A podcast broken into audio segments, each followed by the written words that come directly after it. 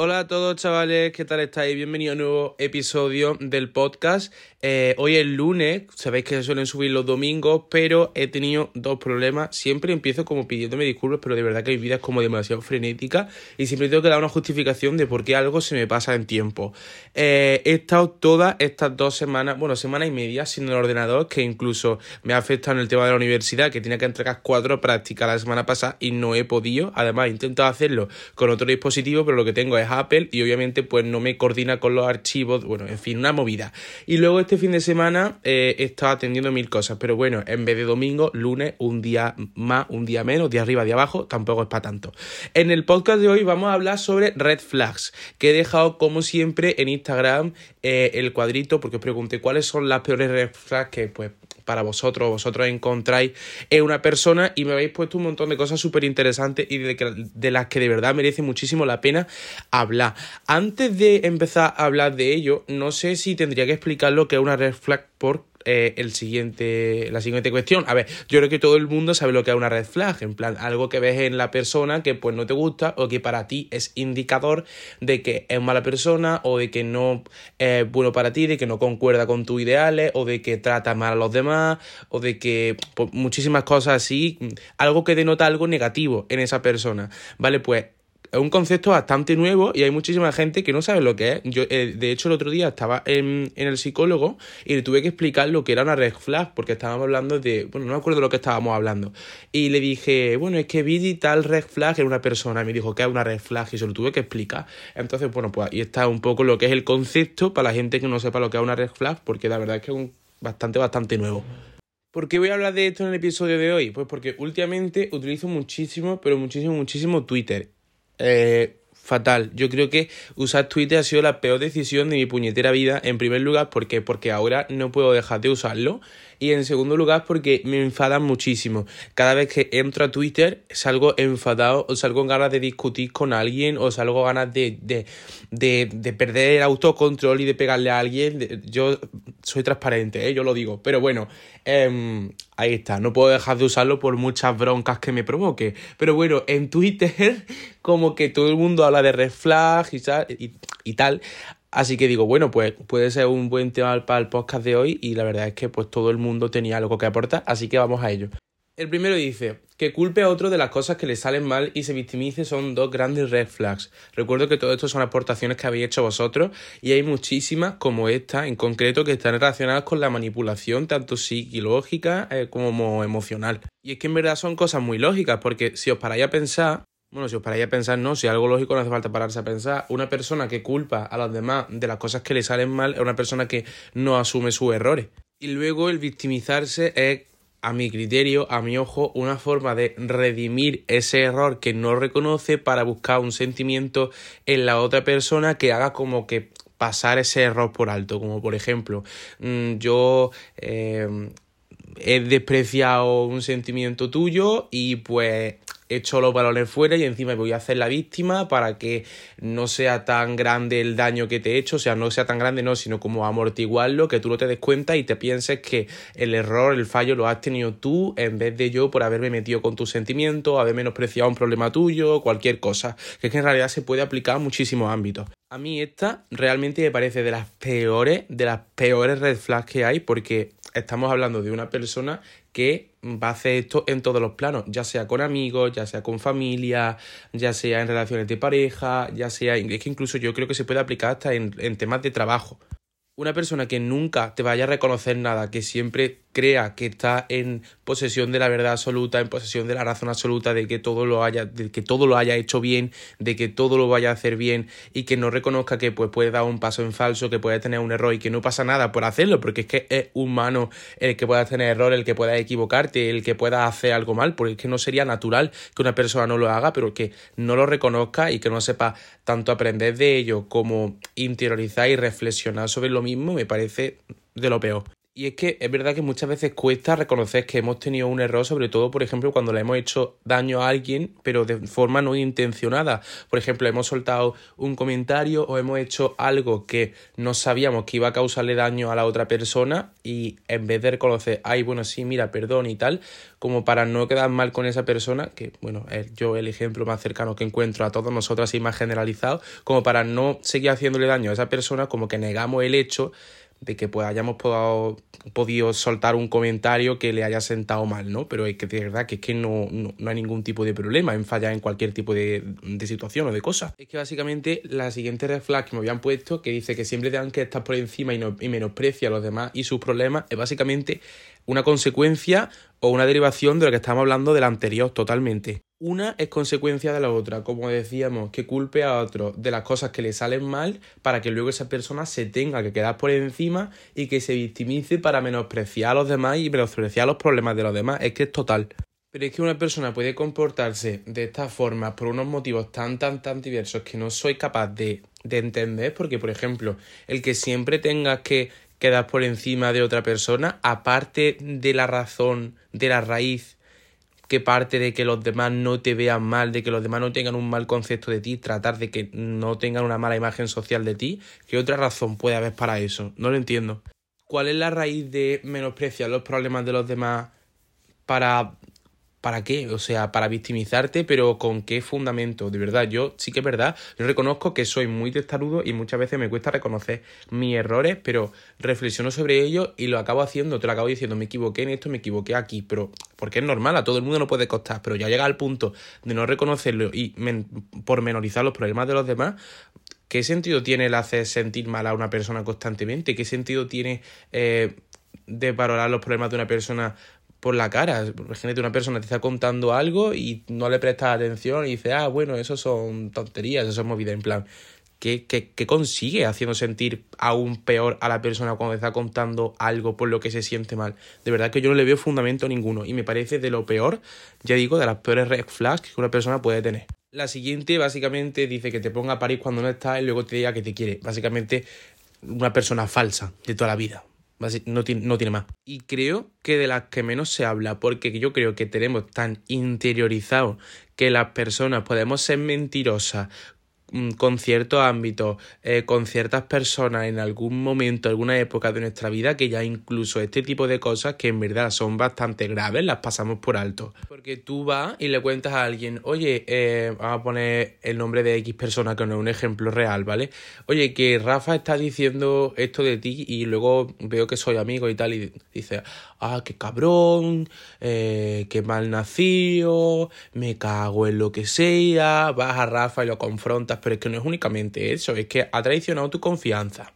Volvemos a lo mismo de hacer sentir mal a las personas gratuitamente por absolutamente ninguna razón habría que plantearse si todas las vivencias, todos los momentos que has tenido con esas personas que te ha estado criticando, te ha estado mm, como pues hablando mal de ti a la espalda y tal, si todos esos momentos que has tenido con esa persona han sido de verdad o se han basado en una ficción construida por eh, esta falsedad de la otra persona, que en verdad son muchísimas cosas que nos tenemos que cuestionar, pero claro, que, que es lo que he dicho al principio, que estamos tan acostumbrados a que ocurra en cualquier tipo de relación social que como que decimos, ah, bueno, pues me enfado y ya está, ¿sabes? Sin más, pero que yo creo que es algo muchísimo más grave.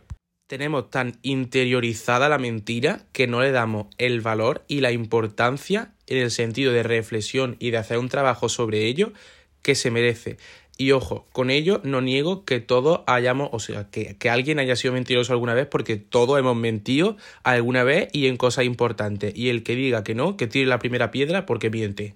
Vamos a una que la he escogido más por apreciación subjetiva que por otra cosa. Puede que haya muchísima gente que esté de acuerdo conmigo y puede que haya muchísima gente que no esté de acuerdo conmigo, pero que se relaciona indirectamente con la anterior. Dice que siempre están sonriendo como si escondieran algo. Mi hermana, mi hermana y yo siempre decimos que la gente que siempre está feliz, que siempre está sonriendo, esconde algo. Y ojo, esto no es mm, una envidia porque haya gente que sea más feliz que tú, porque haya gente que esté más contenta que nosotros, porque haya gente que esté más alegre, porque haya gente a la que le salgan mejor las cosas. No, no, no, no. Que yo entiendo, o sea, veo normal que hay alguien que pues si sabe gestionar bien sus problemas o todo lo que le ocurre en la vida es bueno o simplemente pues decide estar feliz, decide estar alegre, pues que le esté porque le parece genial y ojalá ole tu chocho, ole tu picha, pues porque es lo que todo el mundo creo que deberíamos de intentar conseguir. Pero eh, la cuestión viene aquí.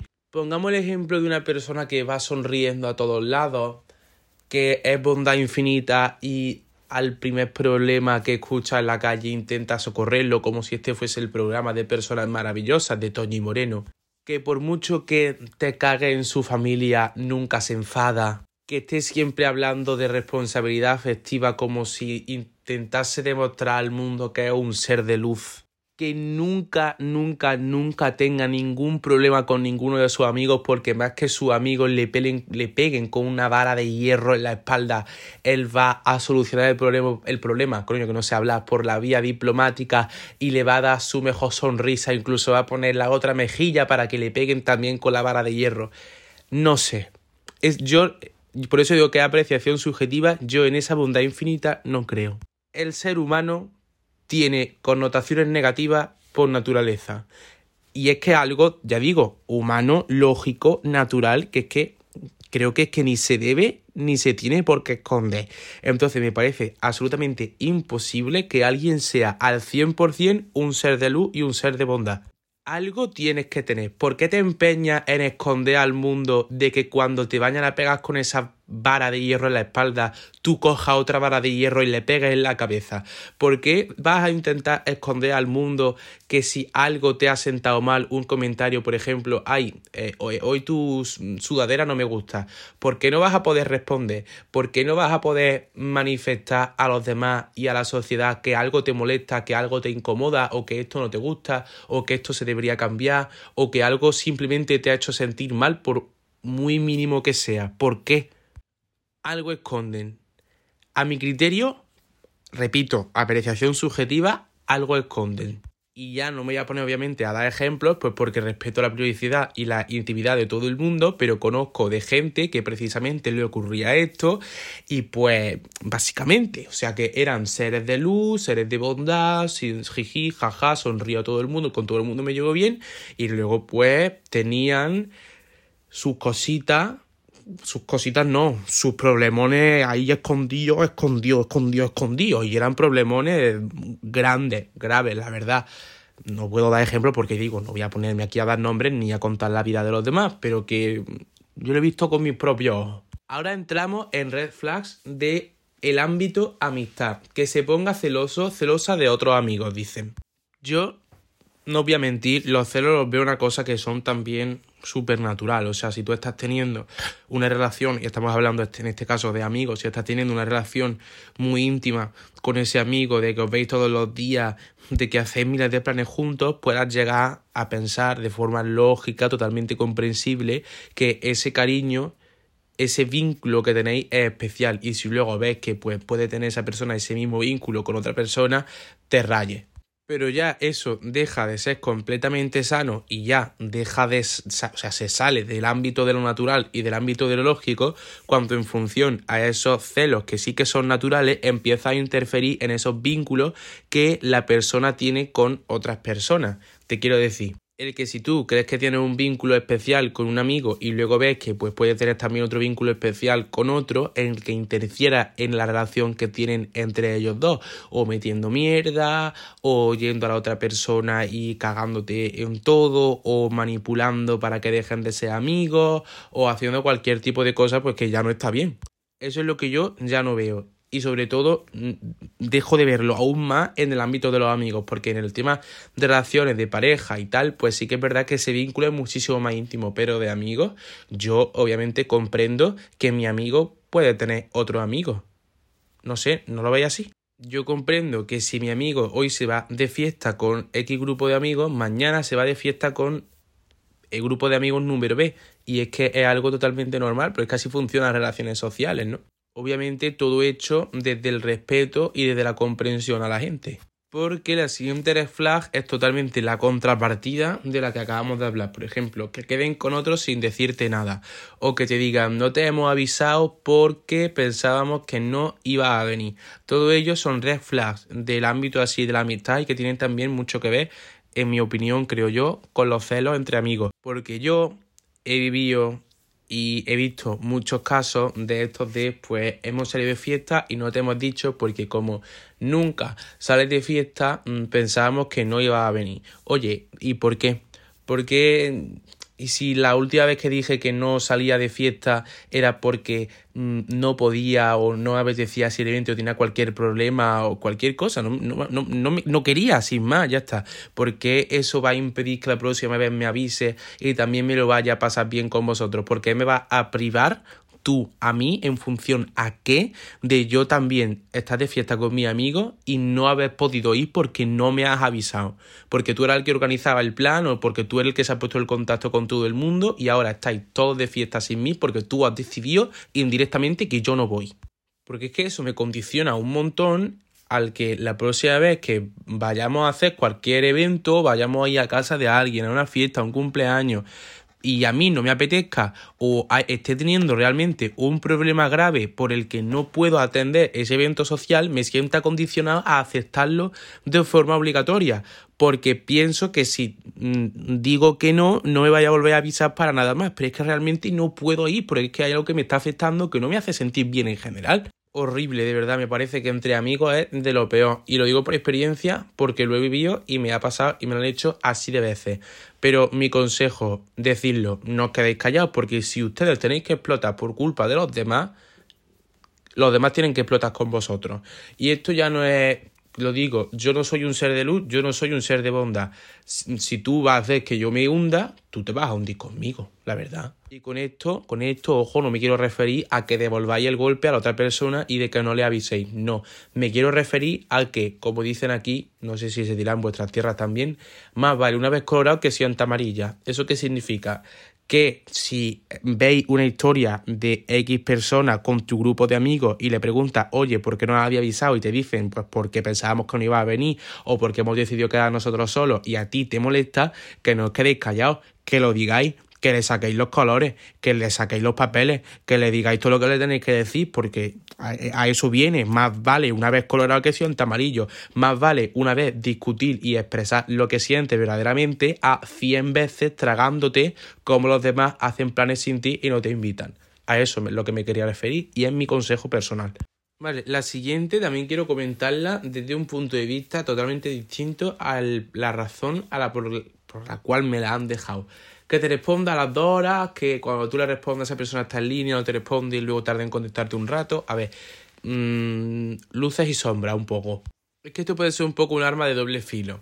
En primer lugar, el hecho de que la persona tarde en contestarte dos horas o no te conteste aun cuando está en línea y luego te conteste al muchísimo rato porque verdaderamente no tiene un interés en ti, porque verdaderamente lo que le estás contando no le interesa una mierda porque verdaderamente ese vínculo, esa persona no es para ti, o porque realmente existe, y eso es algo que la gente no entiende, no llega a concebir, gente que de verdad no está apegada al móvil, o gente que está muy ocupada en su día a día.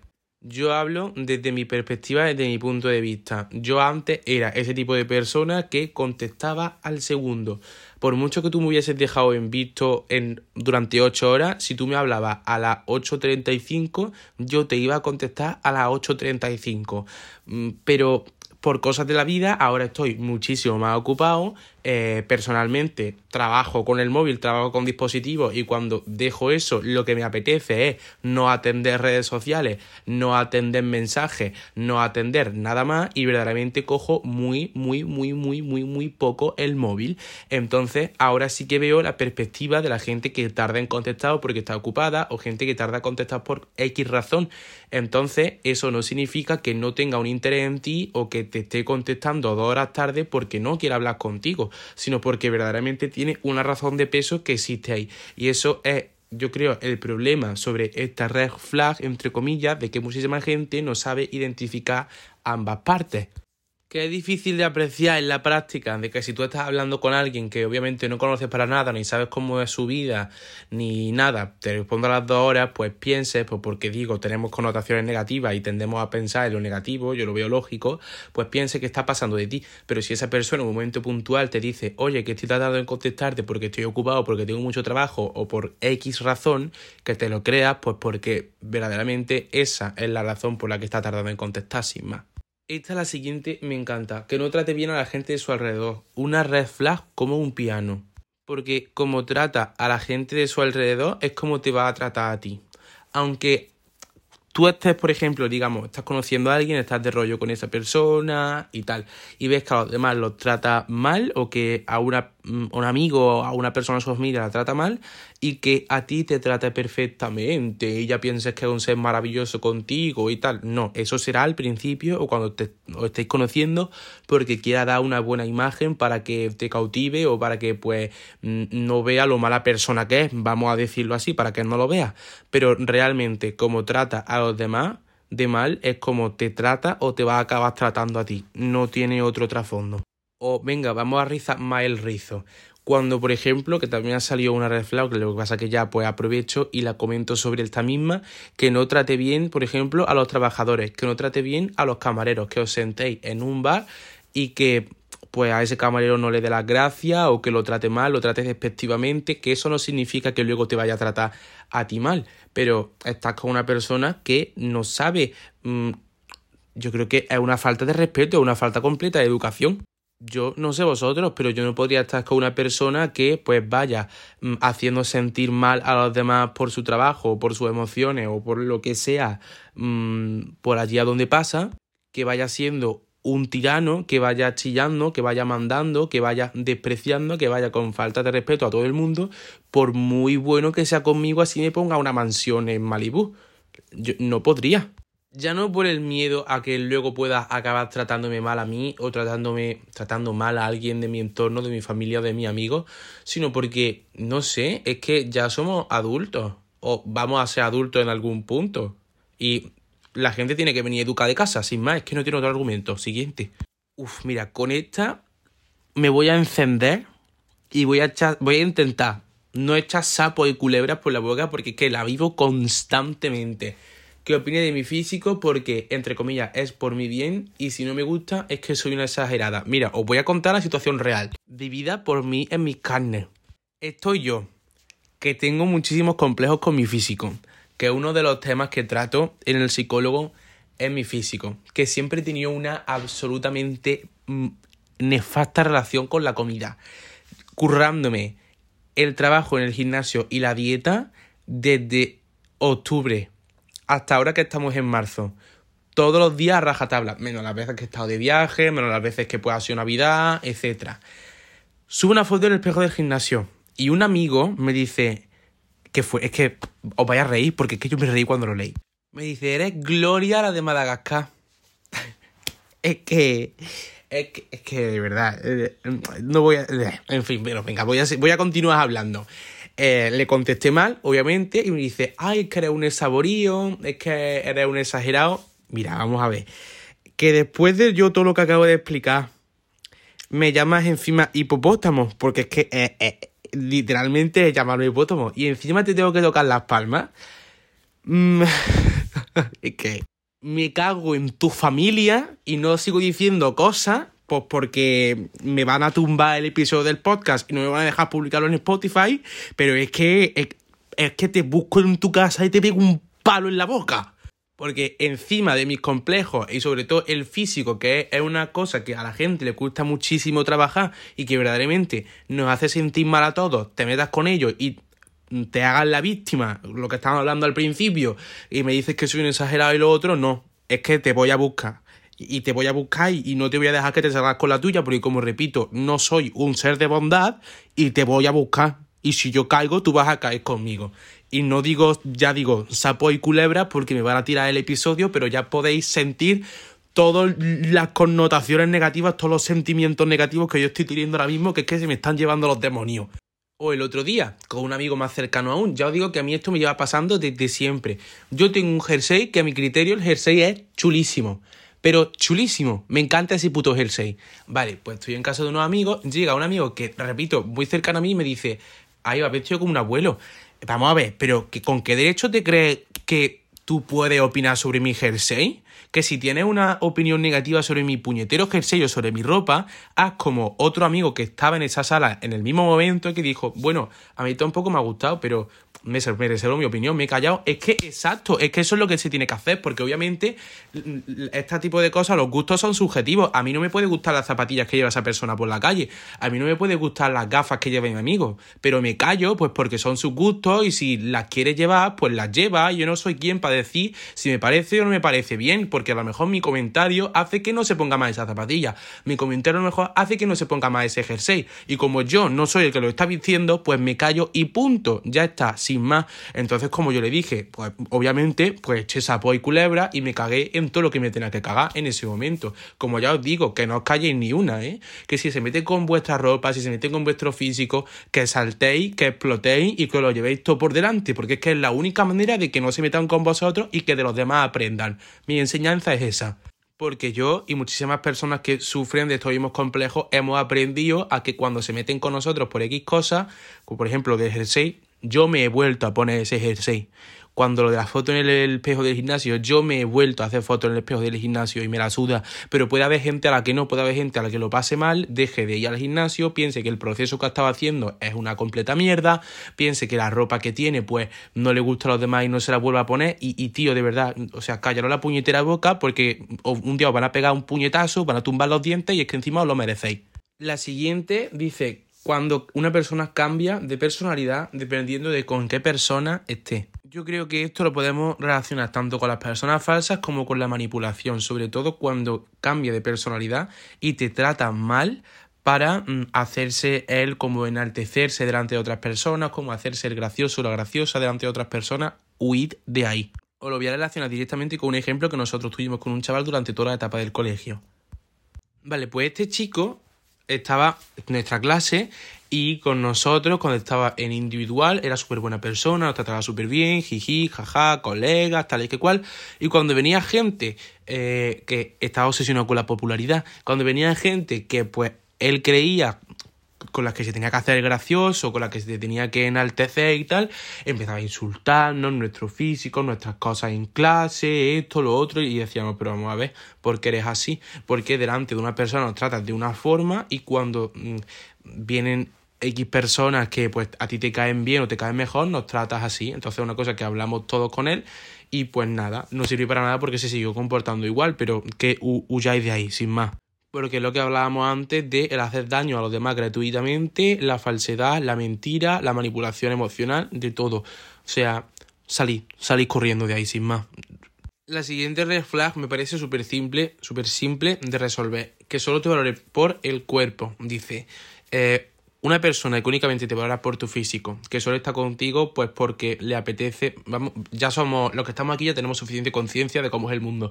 Una persona que solo esté contigo pues porque te quiera para la F palabra, que no la puedo decir, porque me tumban, ya digo, el episodio, pero porque solamente te vea como un agujero, o porque le guste tal parte de tu físico, porque, hoy qué buena está, qué bueno está, ay, ay, ay adiós, porque a una persona que no se va a fijar en tu dimensión emocional, en tu dimensión personal, en cómo estás mentalmente, en las relaciones con tu familia, con tus amigos, toda tu dimensión personal, eh, literalmente se la va a sudar.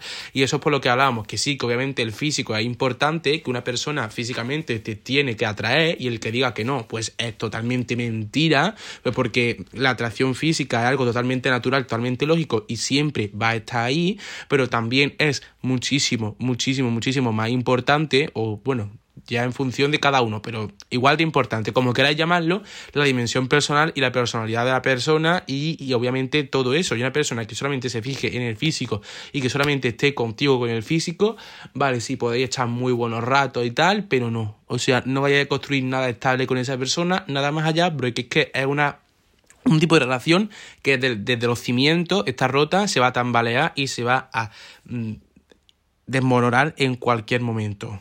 Otra que también me apetece muchísimo comentarla y que yo también la he vivido, sobre todo con el tema, volvemos a todo lo del físico. Ya he contado los problemas que tengo yo con el físico, que pues ya digo, que puede ser cualquier tipo de persona, que se lo cuentes a alguien y que no solamente se la sude, sino como que se jacte en ese mismo momento de que esa persona no tiene ese problema. Yo he estado con amigos, con un amigo en específico que de verdad no entiendo el por qué Mm, esto no lo hablé porque esa vez me sentí muy mal de que esa persona sabe que yo tengo problemas con mi físico, de que no me veo, no me veo bien, etcétera, etcétera. Y en el momento, mirarse al espejo porque era verano y decir, pues yo sí, pues qué bueno estoy, pues no sé qué, vamos a ver, mm, ¿me estás escuchando? Eh, estás comprendiendo que tengo un problema y que si te lo cuento es porque quiero hablarlo contigo, porque necesito tu apoyo y mm, quiero un hombro en el que desahogarme sin más, no necesito ni siquiera un consejo, quiero contárselo a alguien para desahogarme y poder sentirme mejor, como bueno, he echado este peso, ¿sabes? Y tú de repente te pones como a jactarte de que no tienes ese problema, es como si tú le cuentas a alguien, ay, pues tengo una mala relación con mi madre o con mi padre o con mi tía o con quien sea, eh, porque me hace sentir de esta forma, etcétera, que esto no me ha pasado, esto ya no es un ejemplo personal mío, es un ejemplo genérico, sin más. Y de repente esa persona te dice, ay no, pues yo con mi madre me llevo súper bien y el otro día fuimos al cine y hicimos esto, tú no estás viendo que esa persona lo está pasando mal y que si te lo cuenta es porque necesita de ti, ¿cómo de repente vas a tratarla así de esa forma? Me parece de lo peor. O sea, uff. Y de verdad que estas cosas me cabrean muchísimo porque no entiendo el por qué estas personas hacen eso. No logro entender el proceso lógico, el proceso racional que les lleva a comportarse de esta forma, a pormenorizar los problemas de los demás hasta tal punto que ya pues se jacten de que ellos no tienen ese problema para. Pues, yo creo que es que solamente consiguen hacer daño. Que no, no pienso, por otro lado, que quieran hacer ese daño de forma intencional, sobre todo cuando es un amigo o lo que sea, pero no sé, no lo entiendo, de verdad, me cuesta muchísimo. Y esta y la última, eh, que me la habéis comentado muchísima gente también, que no le gusten los animales. Es una cosa, o hablar en principio de que estoy utilizando últimamente muchísimo Twitter y tal. Es una cosa que muchísima gente dice, que es una red flag, que no le gusten los animales. Y yo en parte la veo. Lo, lo relaciono directamente con lo que os contaba antes de tratar mal, por ejemplo, a los camareros o a los trabajadores. Una persona que trate mal a los animales, literalmente también va a tratar mal a las otras personas. Yo lo veo así. Es como lo de tratar mal a alguien que es bueno contigo, que es tu amigo. Tratar mal a un animal que literalmente, no sé, yo a lo mejor lo veo así porque tengo un perro y tengo un gato, los animales que literalmente son lo más puro que existe. Tratar mal a esos seres me parece de mm, la calaña más baja de lo negativo de la persona humana. Así que yo estoy de parte del bando de esas personas que piensan que es una red flag tratar mal a los animales porque literalmente es un indicador de que esa persona también se puede comportar mal con otras personas y de que lo va a hacer y de que seguramente lo haga. Así que bueno chicos, hasta aquí el podcast de hoy. La verdad es que me ha gustado muchísimo poder hablar de todas estas red flags, que creo que en muchísimas de ellas, sobre todo, vamos, en el 100%, el 90%, todos estaremos de acuerdo. Que espero que los consejos que he dado pues, puedan servir de algo. Que si alguna vez veis esto en alguna persona, como su propio nombre indica, red flag, o trabajarlo, tratarlo o huir de ahí, porque bueno, son cosas que la propia persona que tenga esa red flag tendrá que trabajar, tendrá que ir al psicólogo, tendrá que pues mejorarla, sin más. Y que nos vemos en el siguiente episodio. Como siempre, agradecería que, como aquí en la sección de comentarios, vayáis al DM de Instagram y me contéis qué os ha parecido. También acepto sugerencias sobre pues, el tema del que queréis hablar la próxima semana o lo que sea. Pero bueno, chicos, que lo paséis muy bien. Espero que todo vaya genial, que estudiéis mucho, que saquéis muy buenas notas, que os comportéis mucho, mucho bien, iba a decir. Que os comportéis muy bien con vuestra familia, con vuestros amigos y sobre todo con vosotros mismos, que es muy importante. Un beso en el ano para todos y hasta el próximo domingo.